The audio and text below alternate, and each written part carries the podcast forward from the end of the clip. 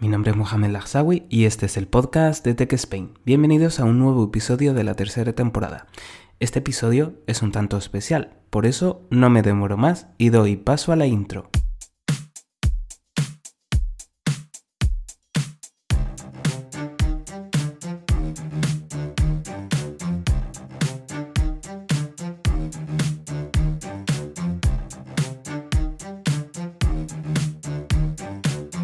En esta ocasión, y tal y como os dije en mi anterior episodio, os iba a dedicar un capítulo entero en el que os hablaba de los distintos asistentes de voz que hay en el mercado.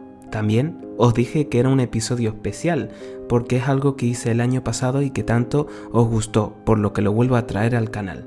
Os preguntaréis, ¿de qué se trata? Ahora lo vais a ver. Hola Alba, ¿qué tal estás? Bienvenida al canal de Tech Spain. Buenos días, Mohamed. Aquí estoy, muy contenta por poder compartir este ratito contigo. Pues sí, como hice en el año 2020, lo vuelvo a hacer en el 2021. He traído a alguien en mi canal, es una gran amiga y la verdad es que me lo comentó hace tiempo y semanas atrás le, le dije de sacar una, un episodio y aquí está.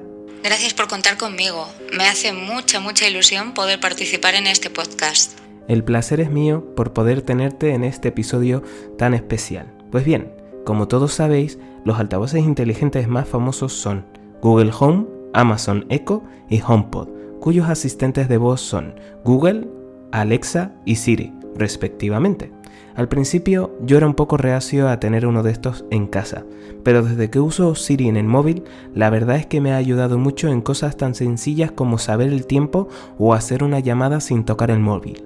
Alba, ¿tú qué piensas al respecto? Bueno, en mi opinión, los asistentes de voz son un gran invento. Creo que nos pueden ayudar a mejorar algunos aspectos de nuestra vida. Además de mantenernos informados, nos pueden ayudar a ahorrar tiempo, a poder ser más precisos e incluso a mantener el orden. Además de ser muy útiles, créeme que pueden llegar a ser muy divertidos. E incluso te diré que ya no solo los particulares hacemos uso de este tipo de asistentes. Muchas empresas se están iniciando en el uso de esta tecnología para poder optimizar su trabajo. Anda, eso no lo sabía. Pero también tenemos que tener en cuenta que dependiendo del bolsillo de cada uno, se podrá permitir un asistente u otro. Sinceramente, no os fijéis en el asistente que tenéis en vuestro teléfono para adaptar vuestra domótica en casa. Si queréis poner domótica, ya os comentaremos más adelante los usos que puede tener, sino en lo que puede permitirse tu bolsillo, independientemente de esto. ¿Tú cuál prefieres, Alba? Después de mucho investigar los tipos de asistentes de voz que hay, me quedo sin duda con los de Amazon. Creo que son bastante económicos y además cuentan con muchas skills que permiten la conexión con muchos dispositivos, lo cual nos abre un amplio abanico de posibilidades, como poner alarmas, recordatorios, poner música, te cuenta cuentos para entretener a los más pequeños, recetas, puedes llegar a controlar el hogar e incluso a realizar la compra.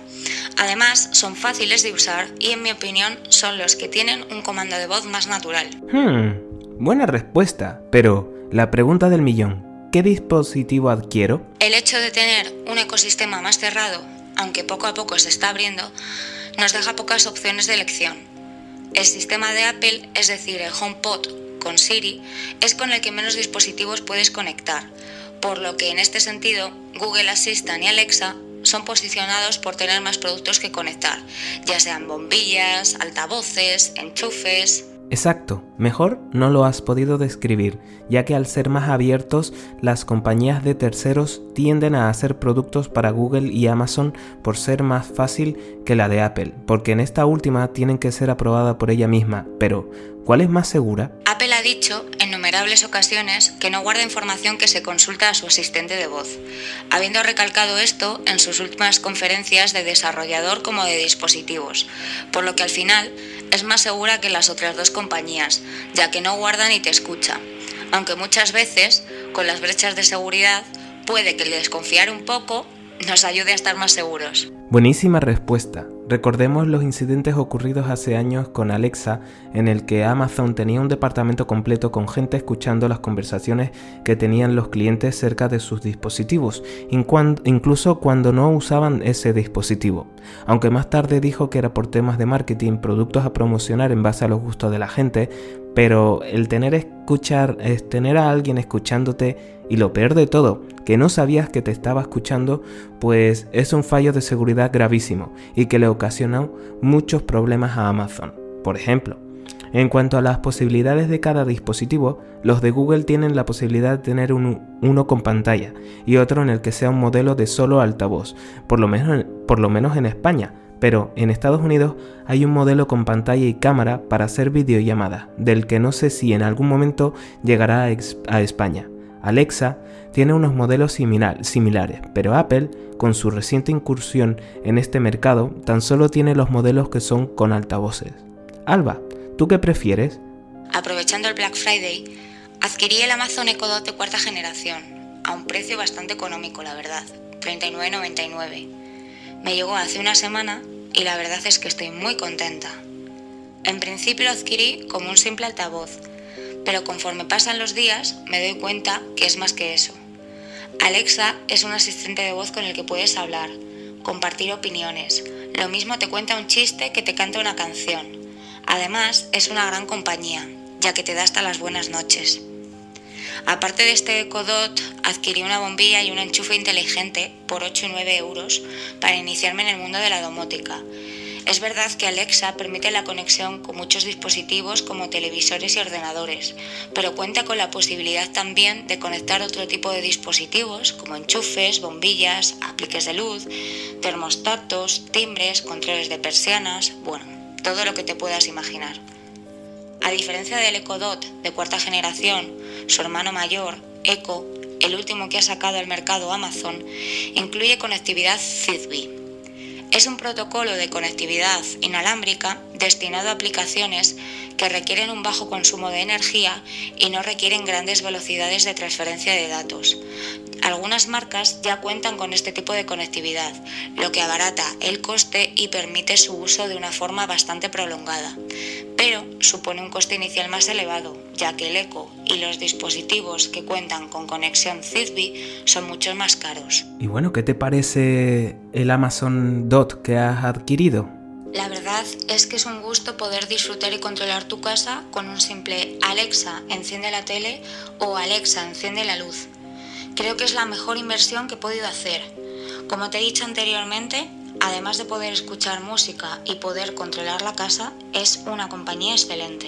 Bueno, y a todos aquellos que tengáis Alexa, es decir, Amazon, Dot o Echo o, aquel dispositivo con Alexa, eh, espero que no se os haya encendido la luz o la televisión. Y una última pregunta. ¿A ti, Alba, los dispositivos te gustan con o sin pantalla? La verdad es que yo prefiero los dispositivos sin pantalla, ya que la pantalla normalmente se usa para hacer llamadas eh, telefónicas tipo Skype o, como las llamadas por WhatsApp, pero en realidad eh, poca gente eh, tiene este modelo de, de Amazon Echo. Buen apunte, la verdad. y gracias por darnos tu opinión y también por haber sacado tiempo para participar en este episodio. Muchas gracias de nuevo por invitarme a participar en este podcast, Mohamed. Un saludo muy fuerte para los amigos de Tech Spain y felices fiestas para todos. Bueno, y hasta aquí el episodio de esta semana. Aunque este episodio es el último episodio que voy a grabar en el año 2021, quise hacerlo especial para ti, para ti oyente. Como ha dicho mi amiga Alba, te deseo una feliz Navidad y un próspero año 2022. Espero y deseo que puedas disfrutar de estas fiestas con tu familia y que entres en el nuevo año de la mejor manera posible. Puedes seguirme en mis redes sociales tanto en Twitter como en Instagram. Tan solo tendrás que poner en el buscador TechSpain y te saldrá.